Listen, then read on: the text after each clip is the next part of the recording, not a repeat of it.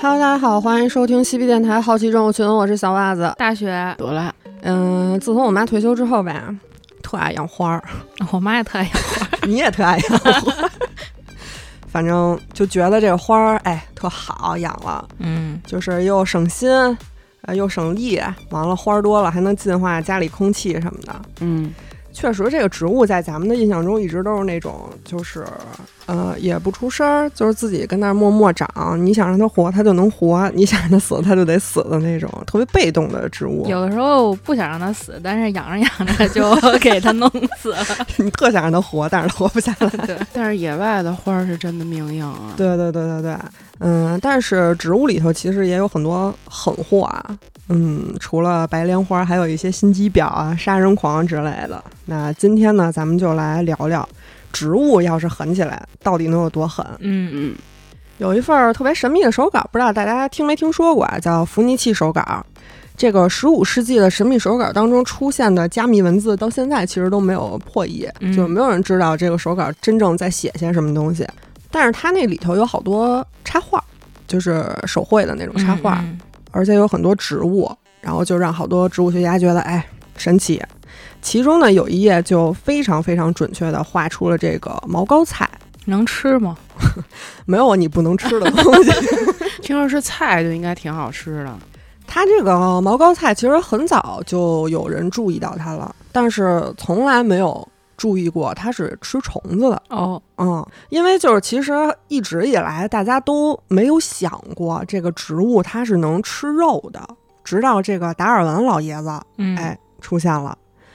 刚开始的时候，就大家就观察这个毛膏菜身边总是有那些昆虫尸体啊。他们刚开始的时候就觉得可能是植物发起的一种自我保护机制，就是这个虫子过来了，它怕被虫子伤害嘛，所以就要给它毒死，只是单纯的一个杀害行为。嗯哎，达尔文不这么觉着，他特别仔细的观察了这个毛膏菜，然后把什么盐呀、蛋白呀、小奶酪啊，就扔在这个毛膏菜上头，就观察它到底有没有这个消化的行为。结果发现还真的有，而且这个毛膏菜的感觉动作器官其实是比人类还要灵敏的。一八七五年的时候，达尔文就写了一个非常经典的这个食虫植物，就才让食虫植物这个词广为人知。在这之后呢，人们和食肉植物的这个接触也慢慢就多了起来。食肉植物呢，也成了这种恐怖文学作品的 素材之一，有很多现在不是好多人愿意养了，说吃蚊子吗？啊，对对对对对，猪笼草，对对对对对。判断一个植物它到底是不是食虫植物呢，是有三个标准的。第一呢，就是他们会通过陷阱装置去吸引猎物；第二呢，就是他们会捕捉猎物；第三就是它们会通过分泌那个酶消化掉这个猎物。所以吸引就是第一步啊。很多那个食虫植物，特别是瓶子草属，它颜色都特别鲜艳，它就成功模拟出了那个小花花的颜色。嗯，然后吸引这个昆虫过来采花蜜。还有一些植物就特别狂，它们身上有一个紫外线区域是专门模仿花的那个蜜源指示信号的。有很多昆虫，它看见这个信号就以为，哎，这儿有花蜜，赶紧就来了，来了就死了。高科技了都。对，然后有一些昆虫的那个嗅觉和味觉特别发达，所以有一些植物的这个捕虫陷阱会释放出芳香甜味物质的这个化学信号啊，就觉得一闻着哎真香，感觉反正就都是骗人呗。而且它这个化学信号是可以传到很远很远的地方，猪笼草就是这种。嗯第二步呢，就是捕捉。所有的食虫植物无一例外都是拿叶子当做这个捕虫器官的。根据不同的机制啊，捕虫器官是分为五类的。第一类呢是捕虫笼，第二类呢是粘虫陷阱，第三类是捕虫夹，第四类是吸入陷阱，然后第五类是龙虾笼陷阱。这个捕虫笼陷阱是比较常见一些的，它是这个叶变态形成一个管道或者囊，边缘非常光滑，然后边缘附近就有好多那个甜味儿，就吸引这个昆虫过来，昆虫啊飞过来，然后一落地，哎，一出溜，这脚 咔就掉到这个捕虫笼里头了。捕虫夹是那个捕蝇草还有那个水生禾藻独有的一个装置，就是跟一个夹子一样，上面有好多那个毛毛，这些毛毛是有触觉的。嗯，一旦有昆虫触碰了这个毛毛，这个纤毛压力通过电信号传导，然后在细胞内激活离子通道，我听着有点高科技啊，有点厉害，有点厉害。然后它 pH 值发生改变，然后就渗透压力产生变化，然后细胞发生变形，导致这个补充夹咔就关上了。虽然说说起来感觉这个过程特别特别长，但实际上它的反应速度是非常快的，基本上就是哎一碰这个毛，咔就加上了。嗯，第三类就是这个粘虫陷阱啊，它的代表植物就是咱们刚才提到这个毛膏菜，它们这个叶片上有很多很多可以产生粘液的这个线毛，然后分泌出来的粘液看起来就是那种亮晶晶的，然后再弄一点那个甜味儿，吸引一下昆虫，昆虫一来，咔就给粘住了，然后就渐渐被这些粘液包裹住，然后慢慢就窒息死掉了。哦，嗯，这种感觉死的还挺惨的。吸入陷阱呢是比较特殊一些的，它是梨藻的一个独家陷阱，这个感觉就有点嚣张了。它这个陷阱是一个由中空的囊状结构构成的，然后配上一个阀门一样的开口。这阀门关上的时候，这个囊里就会形成真空负压，哇，七三幺不对啊，然后它这个昆虫靠近这个囊的时候，就会触发那个阀门上的那个毛嘛，那个毛一触碰，那个门咔就开了。开了之后，就把这个猎物和水一起真空吸进这个囊里，整个过程不超过零点零零二秒，火是植物界最快的。关门之后，然后它还会再分泌一层粘液，把这个门给封上。就是从物理学上都很合理，而且比眨眼还快。对，然后这个龙虾陷阱也是比较独特的，它是只有螺旋里藻有，它的地下叶啊是中空的，而且就是中间儿这个部分特别粗，就特别大。然后它的这个空腔里头长满了那种倒着的毛，哦，它上不去了，就那样。呃，等于说这个猎物它不小心进了这个缝它儿之后，下去是顺着毛下去，对，但是它上去的时候，那毛一直扎着它。它就只能顺着这个毛一直往里爬。哦，哦，这跟那个抓小耗子那个机关差不多。然后它要越走越深，越走越深，一路走到黑，直接走进呃螺旋离藻的消化系统里头，直接被消化掉。哇哦，这后边几个感觉就特狠，这感觉特适合做成恐怖片儿。所以这个吸引和捕捉啊，这两点其实人们还是可以观察到的。但是第三点就是这个消化酶分泌消化酶，这个就不太好说了，因为其实不是所有的植物都可以分泌这个消化酶。嗯，比如说这个眼镜蛇草属，还有太阳瓶子草属的，它们是在这个微生物的帮助下，然后降解这个虫子尸体，然后吸收营养的。只有瓶子草属可以自主分泌消化酶，自己消化食物。那前两种到底还算不算食虫植物呢？这个植物学家们就因为这个，就又陷入了一个长久的斗争。但我觉得这个草属都特可爱，什么瓶子草和太阳瓶子草。其实从这个演化顺序来看啊，捕虫装置是比消化机制先产生的。根据这一点呢，植物学家们就提出了一个新的方法来区分不同的植物。第一种是它会直接杀死植物，但是不吃的，叫谋杀植物。哦，嗯，第二种呢是有补充装置，但是它自己没有办法消化，叫原肉食植物。第三种呢就是有补充装置，而且它还能自己分泌消化酶，消化这些虫子的，就叫真肉食植物。嚯，嗯，分的特细，我感觉科学家们都特严谨。那接下来咱们就介绍几个非常了不起的这个肉食植物。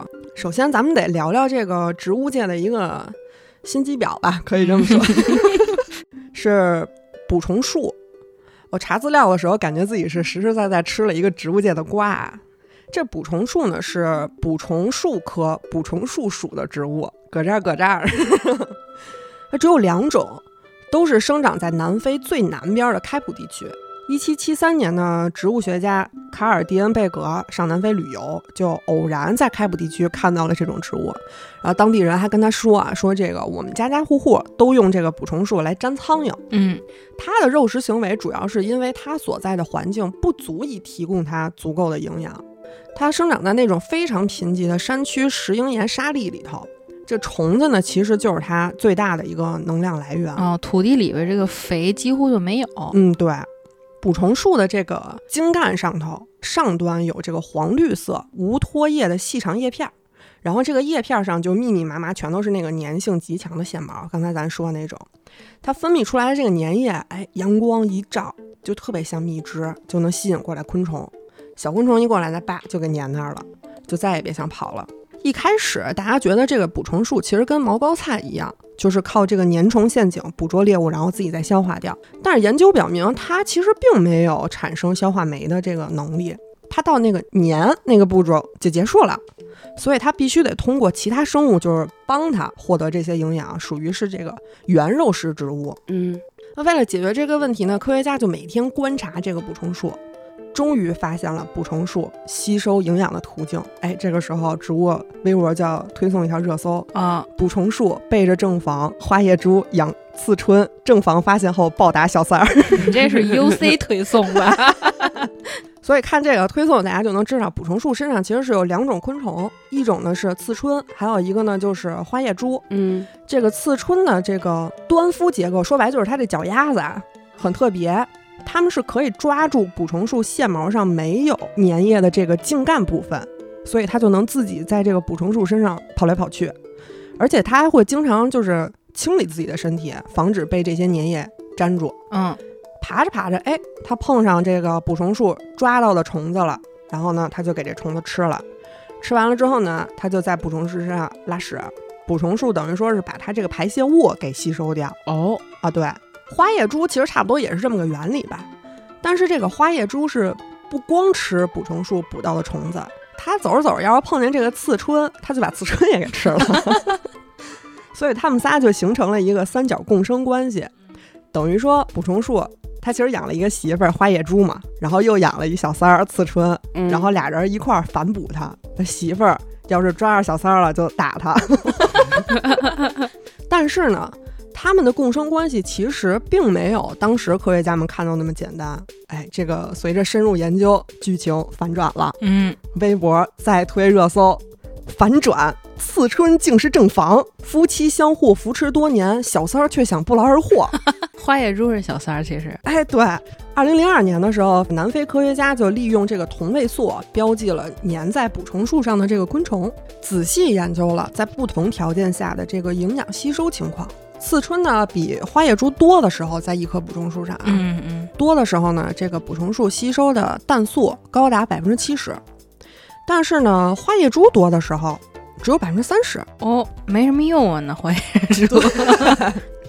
所以说，这个刺春和补虫术其实才是一个真正互利互惠的关系，两个人都是彼此付出、共同成长型的。花野猪相比起来就比较像第三者了，他不知道怎么着就来了，然后他还欺负人家正房，然后还要榨干补虫树这身上这些资源，就有点不要脸。嗯，你以为这个瓜到这儿就熟了吗？并不是，这个瓜不落地咱们是不敢吃的。这个反转又来了，微博再推热搜，嗯，再反转，刺春假意扶持捕虫术，内心却想榨干他。花叶猪竟一直默默守护爱人。什么玩意儿？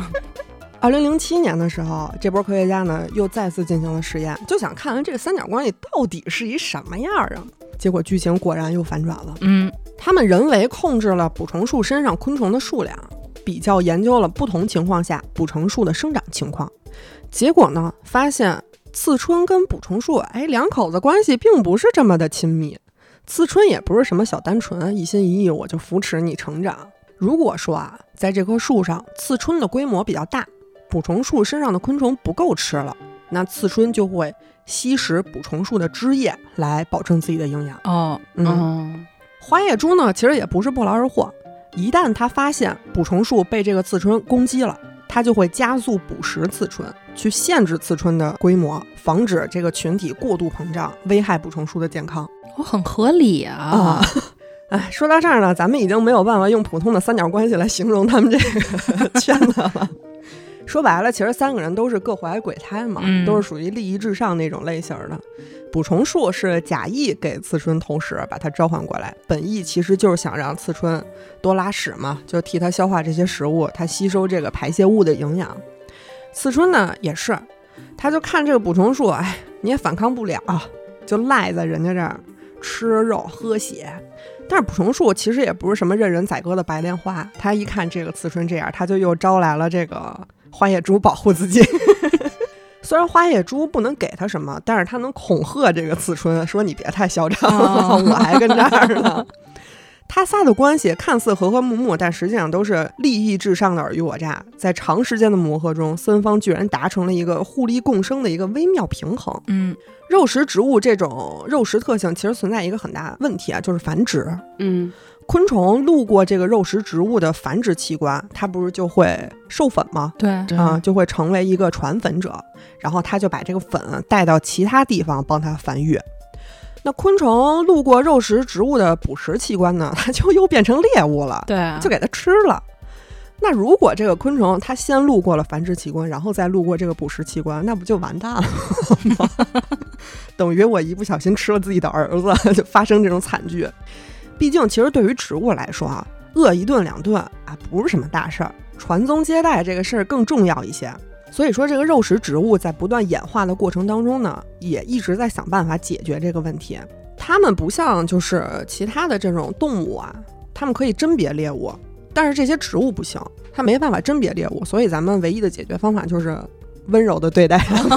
哦，对，比如说这个捕虫锦，它会把这个花儿开得特别高，让自己的这个繁殖器官和捕食器官离得特别远。哦，对，就防止这个传粉的时候，嗯，传粉者被自己误食，等于说就 功亏一篑了嘛。啊嗯或者一些瓶子草，它会把捕食和传粉这两件事儿打上一个时间差。哦，生长季来的时候呢，它就会先长出这个繁殖器官，等繁殖周期结束之后，它再长出捕食器官。比如我春天繁殖，然后我我就不吃东西。啊夏天我再开始吃东西，无比的合理。对对对，啊、一般这个小花花传粉其实不就是开的特别好嘛？对，啊、然后就是等这个昆虫自己过来，有几率把这个花粉蹭到人家身上，再给带走，属于是我开门迎客做生意。啊，我家大门常打开，但是我不强制你消费，一切就是一个比较随缘的这种行为。嗯，但是有一种植物啊，它不是随缘是不可能的，来了你就别想全身而退。这种植物呢，就是菌花，哦，是不是那个什么霸王花儿啊？那个，呃不，霸王花是大花科，哦，嗯嗯，还跟它还不太一样。它这个菌花就是花如其名嘛，长得特别像真菌，像不像蘑菇？它呢没有叶子，是根茎很粗壮的，地上只有一坨肉质的那个花儿，就看起来特别像蘑菇，而且它肉质肥厚，表面疙疙瘩瘩，颜色暗红，上部开裂，散发出恶臭。你能想象的恶心的东西就都在它身上。那它只能吸引狗吧？哦，那个《鬼吹灯》里边，它那个是不是就是这个东西啊？哦，可能是它这个菌花，首先它是一个寄生植物，它自己基本上是没办法存活的。它一般都是依附在这个大戟属还有金合欢属的这种植物身上生存。它把它的那个根啊伸到人家的那个根上头去吸收人家的营养。它只有开花的时候才会露出地面，一生当中有大部分的时间它其实都是在地底下的。尤其是这个三头菌花，三头菌花它连开花都在地底下开，哇，就自己给自己开吧。给自己看。独自美丽不是，，它可以给人大吉鼠的那根看。听着那污，我不知道为什么。它这个行为其实非常不符合咱们对于植物的这个理解，啊因为它没有光合作用存在。科学家们发现，这个菌花有着最小的叶绿体基因组，它只保留了二十四个基因，一般的那个基因组起码都是在一百左右吧，一百以上。嗯，而且它身上保留的这个叶绿体基因基本上都是和光合作用没有关系的，所以光合作用这个需求也不知道为什么就被这个菌花给抛弃了。菌花的生活环境特别阴暗啊，它传播花粉的途径也是有一些不要脸的。它本身不是一个肉食植物，但是它居然演化出了类似肉食植物的捕虫结构。菌花的花儿在这个地面开花之后呢，花背内侧的这个白色海绵状结构会散发出腐尸一样的臭味儿，所以那种就是食腐类的甲虫，嗯就屎壳郎什么之类的那种，哎，它们闻见味儿就会过来找它。它的这个花屎其实就是一个捕虫笼，表面非常光滑。这些甲虫一旦进入这个捕虫笼，它就跑不出去了。但咱说了，它是寄生植物，它不是肉食植物，跑不出去，那不就得死在这个花屎里头就被吸收掉了吗？哎，菌花不是，它会再把甲虫给放走。哦，这个甲虫进了这个菌花的捕虫笼之后呢，它这个菌花的花屎内壁啊，刚开始不是非常光滑的吗？嗯，一旦发现有甲虫进去了，它这个内壁就会一点一点变干。等它完全变干了之后，哎，这甲虫基本上也在里头滚了一身的花粉了。它这个花室内壁干了之后，甲虫就可以跑出去了。哦，爬出去了就能。啊，对，它就带着一身花粉就走了。带它去社交，对，然后就是这闻着这个味儿，再去找别的花儿，就完成这个授粉的这个过程。漂亮。啊，它这个行为就属于啊，来可以来了就得干活儿，不干活别想走，沾不过花粉你就别离开。还有一种植物呢，属于生娃吃饭我都要，天生压榨王就是花柱草。花柱草呢是属于花柱草科花柱草属啊，也是这个 搁这儿搁这儿这种，大概呢有三百种，主要分布在大洋洲。哎，咱们国家也有两种，一种是湿地花柱草，还有一种是呃狭叶花柱草。一七七零年呢，英国海军上校詹姆斯·库克就乘这个努力号完成了新西兰沿海旅行之后，他就去了澳大利亚东部悉尼海岸的这个植物学湾。同行的植物学家第一次就在这儿发现了这个花柱草。花柱草的这个花儿啊，有四片花瓣，长得很对称，就可以想象成那个四叶草的那个样子。嗯，花儿特别小，开的最大的也就两到三厘米。一般就是白色、黄色还有粉色。花柱草这个传粉，哎，有点厉害。它的雌雄蕊融合成为一个花柱，藏在这个花儿的下边。人家不是一般都是在这个心中间儿吗？对心儿那儿，它不底，它藏在那个花儿后头躲起来。哦就是那个花萼那块儿。哎，对对，反正就是藏起来。啊我不让你发现我，啊！为什么？你听着为什么呀？特狠。这个小昆虫啊，就被这个小花花吸引过来，然后飞过来。它停在这个小昆虫落在这个花儿上的一瞬间，它不就刺激到这个花柱了吗？这个花柱就会从这个花儿底下向前发射，然后咣的一下就砸在这个小昆虫身上，啊？就是这 然后它就把花粉砸人家一身。加农炮这块的，对 就是本来是过来采点蜜，端给我一下。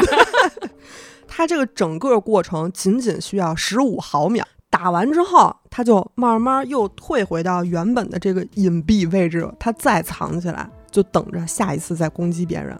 它这就有点属于强制消费了。嗯，进了门之后啊、不带点花粉你也别想走。它是什么机制？就是让它一下弹出去，什么东西？它跟那个捕虫夹那种其实差不多，就是碰到那个有触感的毛之后，就会触发它往前打。哦，嗯，对，而且它为了达到这个繁殖的目的，还有这个雌雄异熟的一个现象。这这花儿就跟那惊奇盒似的，碰一下打开了，帮给你一下。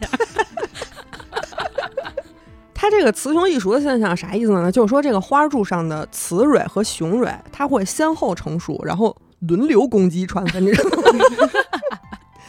它雌蕊成熟的时候呢，这个柱子咣打过来，它就打人家的背部，不是，你说这柱子打人可够疼，不小心给人打死了。可以打死，它不在乎这个，哦你知道吗？就是它这个雌蕊成熟的时候，它就打的是人家的那个背部，嗯。就是试图沾上人家传过来的花粉。哦。啊，对。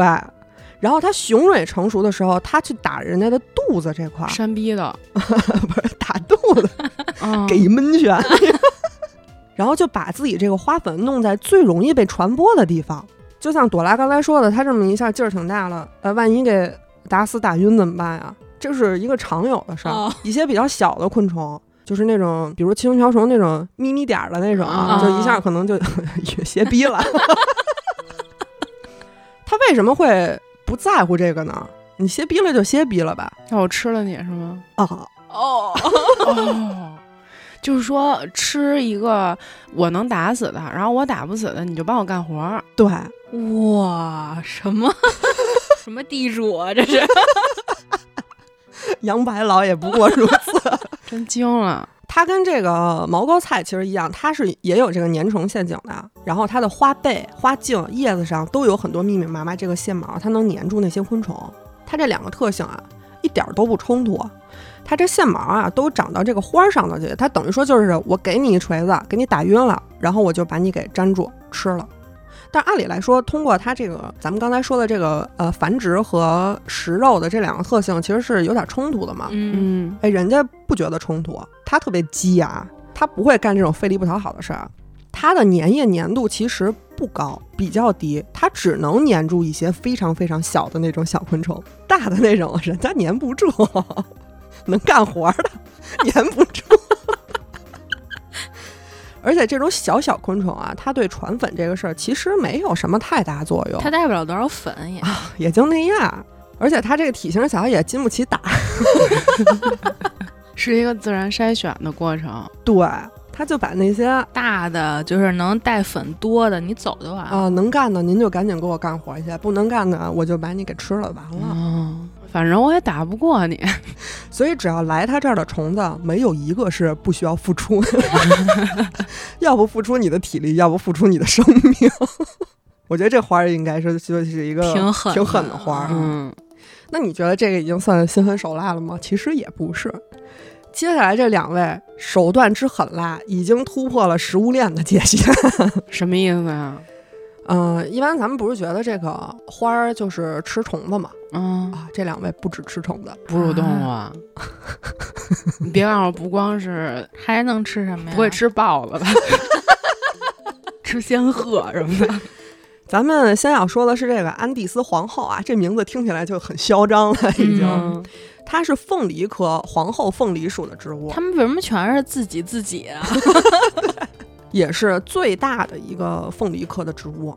它产地是在秘鲁和玻利维亚安第斯山脉，海拔三千到四千八这个高度。它这块儿应该都是灌木吧，嗯没有什么高的树什么的了。它就是高的那个。哦 安第斯皇后可以长到三米高吧？啊，一天花板那么高，对，它的花径甚至可以高达九到十米，三层楼了差不多、哦它要逮鸟吗？啊。对，哎呦哦，它能开出八千多朵花儿，就是在一个皇后身上开出八千多朵花儿，说可能要逮长颈鹿。然后它能产出六百万枚种子，哦，但是周期很长啊，这个过程它大概四十年才能开一次花儿，而且它开完花之后很快就要死了。嗯哦，四十年就为这一次开花，那也合理。你想，它一下生那么多呢，它要是说周期短的话，那不得泛滥了？，对，这个研究人员刚开始的时候是在安第斯皇后她身边发现了大量的鸟类排泄物，然后就开始猜测说这个鸟是不是可以从安第斯皇后身上获得什么营养。结果呢，在研究中发现，安第斯皇后的这个叶片，它有很多的那个棘刺，嗯，嗯，就是长那种刺，上面挂着很多小型鸟类的尸体。这时候才意识到，也许这个鸟才是安第斯皇后的营养来源。哦，安第斯皇后因为长得高大而且还结实，所以它就吸引了很多这个小型鸟类在它身上筑巢。嗯，而它本身呢，也可以从这个鸟的粪便里头吸取一些营养，但是它个儿太大了，这个鸟屎可能不足以维持它所需的营养，所以它还有一个养分来源就是腐尸。嗯，哦，鸟的腐蚀，对，哦，这个研究人员就是在取下小鸟尸体的时候，他就经常会被他那个安第斯皇后身上的长的那个几刺就把衣服给勾住了，嗯，嗯，就发现唯一能安全挣脱而且不受伤的方法呢，就是把这个手臂往里伸开，然后再褪出来。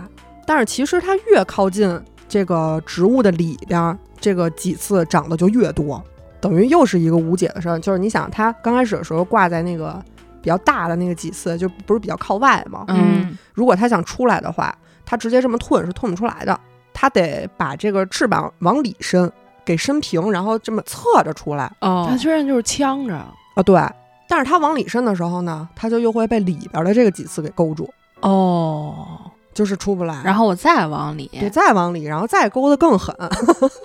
反正就是这些小鸟，其实就是这样，它就使劲往里挣扎嘛，越挣扎就越容易被更多的几次勾住，最终是耗尽了最后一丝力气，就死在它身上。真是好绝望啊！这死法，对，然后它死在它身上之后呢，这个养分就会被榨干。它得亏是四十年才开一次花儿，要不人都得 对还有一种呢，这个杀鸟的植物是无刺藤。无刺藤那听着肯定就没刺儿，它就嗯不是这么杀的。嗯，无刺藤是紫茉莉科线果藤属植物我听着挺好听的。啊，对，它分布在印度洋和太平洋的珊瑚环礁上，哎，一听海边的珊瑚环礁，就知道周围的海鸟肯定特别多。嗯，这无刺藤呢，恰好就特别喜欢鸟粪构成的这个酸性鸟粪土，它所在的这个土壤其实就是酸性鸟粪土，肥沃，对，长得特别茂盛，所以它长得比较大，这个鸟就会在它身上筑巢。其实也是跟刚才那个差不多的道理。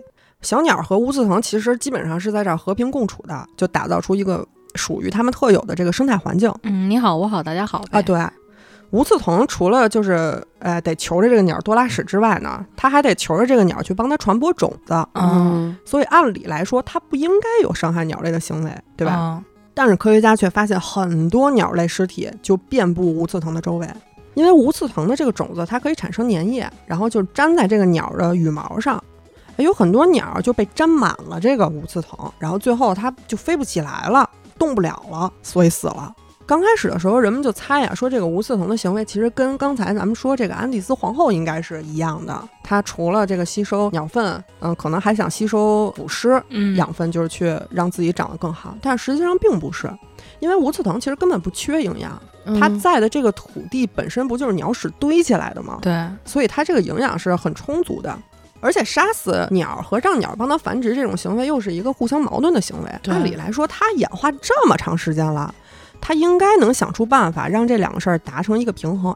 所以科学家们就猜呀，有没有可能这个鸟类的尸体能帮助这个种子萌芽？哦，或者说呢，就是它呃希望它的种子可以水生，因为小鸟有时候飞着飞着飞不动了，哒掉水里了嘛。嗯它希望它种子可以水生，这都是科学家们的猜测啊。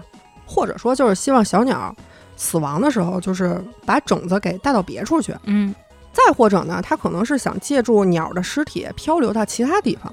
哎，这些都有可能啊，也不是没可能的事儿，也比较合理。嗯，根据这个猜想呢，科学家们就做了一系列的研究，就比较了鸟类尸体和普通地面上的无刺藤种子萌芽的情况，以及无刺藤种子在海水中的生存情况。结果发现，这个无刺藤的种子每天只能泡水三十分钟，超过三十分钟，它这个基本上就烂了。那就跟水没什么关系了。啊，对，就跟水没什么关系，这个想法就被否了。它不会是靠鸟的血吧？这么狠吗？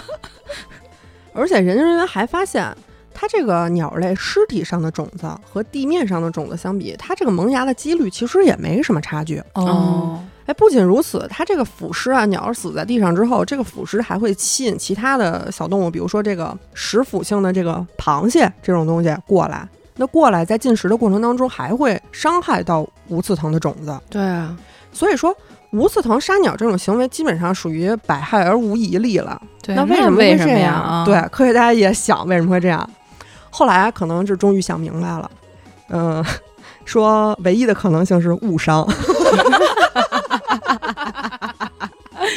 是真没辙了。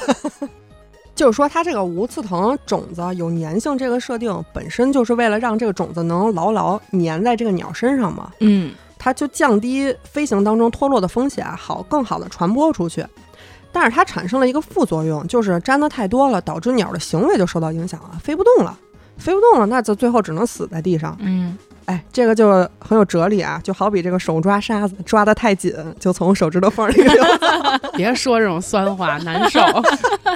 在这个植物身上找到一些人生哲理。那它为什么不像那个哈柱草一样降低一点那个粘性啊？不知道，可能还没开悟吧。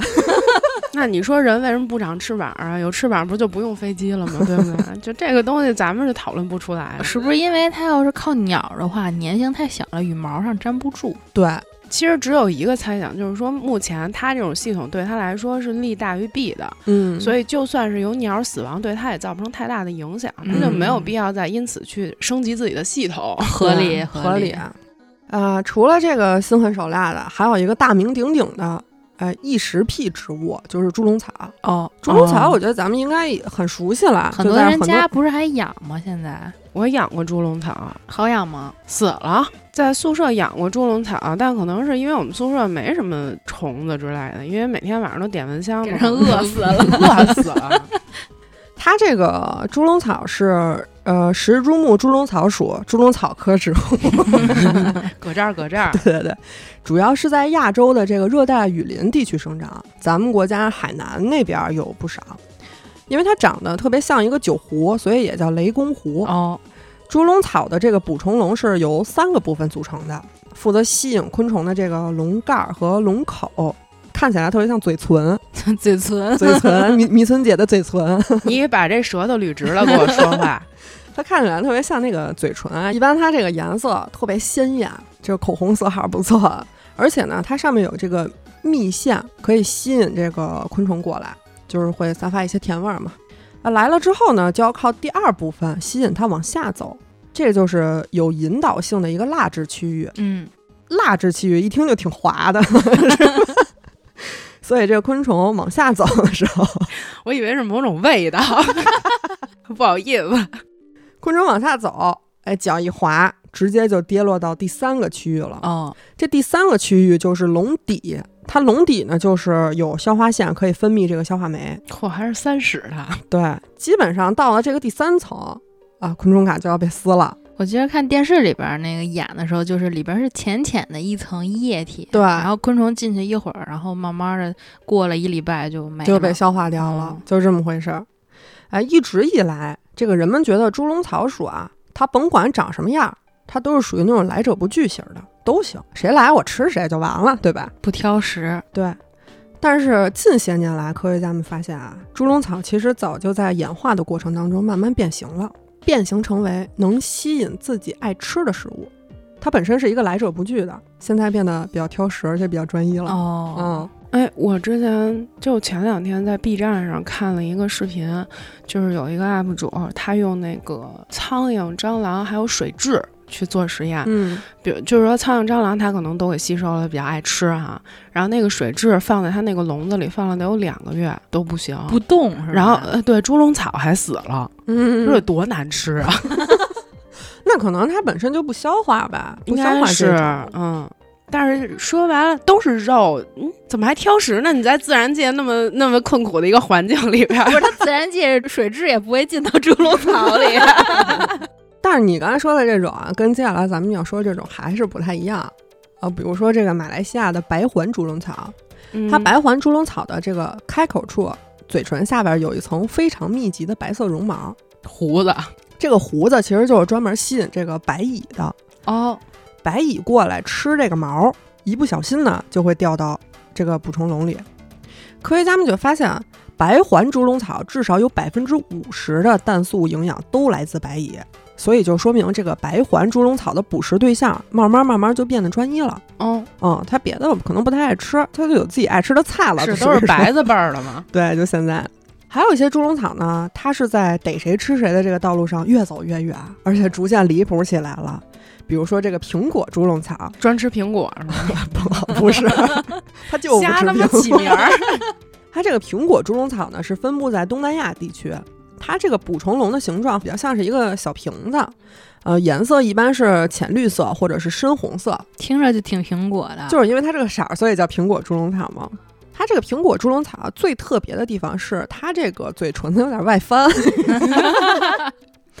跟别的猪笼草就不太一样啊。它这个嘴唇子一外翻，是不是就意味着哎不能挡雨了？哦嗯，水能进去，喝水，什么玩意儿其实都有可能掉进他这嘴里去。嗯当然这也不是没有原因的，因为这个苹果猪笼草体内缺乏一种新月型变态细胞。它这个细胞的作用是可以让它变得更光滑的，比如它那个嘴唇一圈儿，还有它那个蜡质区域，它缺失了这个细胞，所以它就没有那么光滑，没有那么光滑，那小虫子就不容易掉进去。有一点咯咯楞楞的在上面。对，所以说它在逐渐演化的过程当中呢，因为自身捕虫的能力比较差，它就把这个嘴唇子给翻起来了，就把嘴给张大了，就企图要想吃掉一些失足掉落 昆虫。但是咱得说啊，这昆虫哪有这么容易就失足了呀，对吧？还没有少女容易失足。这些咱一般能看见这些昆虫，它没有看准能歇脚的地方，它是不会停下来的。呃，不可能说你飞半截了就停那儿了，等着自己掉地上。所以说，这个苹果猪笼草呢，一看啊，咱们也没有这么多食物，慢慢呢，它就开始吃素了。吃素 是怎么吃啊？不会是吃植物吧？它是吃那个，就是它等于说什么呢？就是虫子基本上就告别了，所以它只能吃一些树上掉下来的落叶。这么可怜吗？听着挺惨的。对，这研究者就为了确定这个苹果猪笼草到底是不是真的开始吃素了，他就分别检测了生长在这个雨林树冠下的这个苹果猪笼草，还有生长在开阔地的猪笼草的这个氮十五同位素含量。这氮十五呢是自然存在的非放射性同位素，在动物体内比在植物体内是多很多的。那么生长在树下边的猪笼草，按理来说能够接到更多的树叶儿嘛？嗯，那长在开阔地的猪笼草，它只能随缘吃这些失足的虫子。嗯，哎，所以就根据这个就进行了一个研究，研究结果就发现，长在树下边的猪笼草氮十五含量真的比开阔地低很多，所以就说明它吸收的更多的是来自植物的氮十五。他们必须在热带环境生活吗？要不是的话，我真挺想养的，挺方便的，挺 真的。每天让外头捡点树叶儿往里扔就行。所以说，他这种还真的就是说，为了啊，就是就是就是为了活下去嘛，把肉给戒了，然后只能吃素了，就成为一个对对 对。它这种异食其实还算好一些的啊。另外一种猪笼草的演化就是有点让人难过了，它这已经很很可怜了。还有一些更可怜的，比如说这个劳氏猪笼草，还有这个马来王猪笼草，还有大叶猪笼草，它们都生长在东南亚。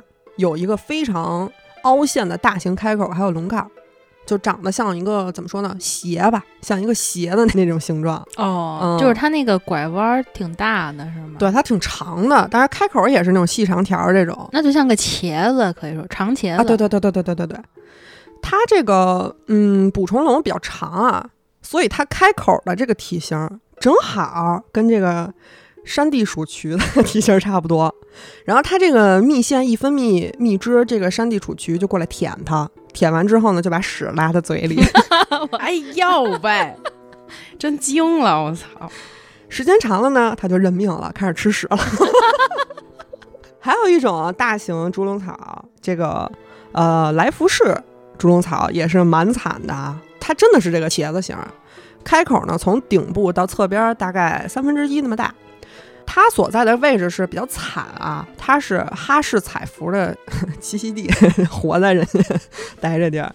那你说一个主动出击抓虫子，呃，一个等着吃虫子，它跟花式彩蝠相比，它是属于比较被动一些的。嗯，嗯这个花式彩蝠肯定是主动抓虫子那种，对，那它肯定抢不过人家，对吧？嗯，所以说时间长了之后，他就没有那么多可吃的了，只能被动接受哈氏彩服的屎。哎有，不是为什么这么惨？为什么全是吃屎啊？还不如吃叶子呢。所以他自己就慢慢演化出了消化粑粑的这个能力。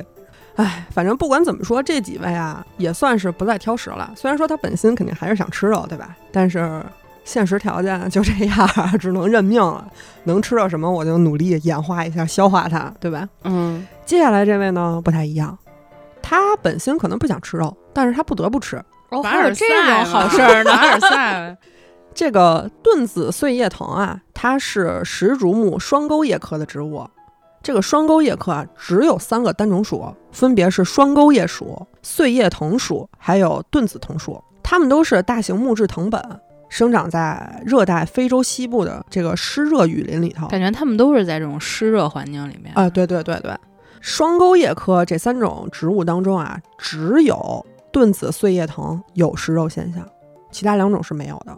而且盾子碎叶藤看起来其实跟普通的那种不食肉的植物是没什么区别的，它没有什么捕食陷阱，哦，所以这种看似孤立的这个肉食行为就引起了科学家们非常大的兴趣。科学家们啊，先是研究了它这个族谱，发现哎，确实有一些食肉的这个远房亲戚，比如说年虫草科，还有一些更远的，比如说这个猪笼草科，还有毛膏菜科。刚才咱们都说了，所以它食肉不是没有道理的。嗯，哎，这样呢，其实就显着另外两个不吃肉的有点格格不入了，因为你们家血缘上是有食肉基因的，那你俩为什么突然不吃肉了呢？信佛呗。所以科学家们就推测啊，其实不是盾子碎叶藤突然一激动演化出来的这一套食肉系统，而是它另外两个姐妹在演化过程当中啊、放下屠刀了。哦，盾子碎叶藤啊，可能在演化的过程当中，它也想追逐姐妹的这个脚步，放下屠刀，但是它没有完全放下。盾子碎叶藤在一九二七年首次被发现，一九七九年，也就是五十年之后了，人们才发现它其实是食肉的。它用的其实跟这个毛国菜差不多，这个原理啊，也是这个粘虫陷阱。嗯，盾子碎叶藤它其实是一个攀援植物，攀援植物就是啥呢？就爬山虎那种，哦，就牵牛花那种往上爬往上，的对对对对对。它这个叶子中脉会长出两个钩子，去勾住这个岩壁，使劲儿自己往上爬。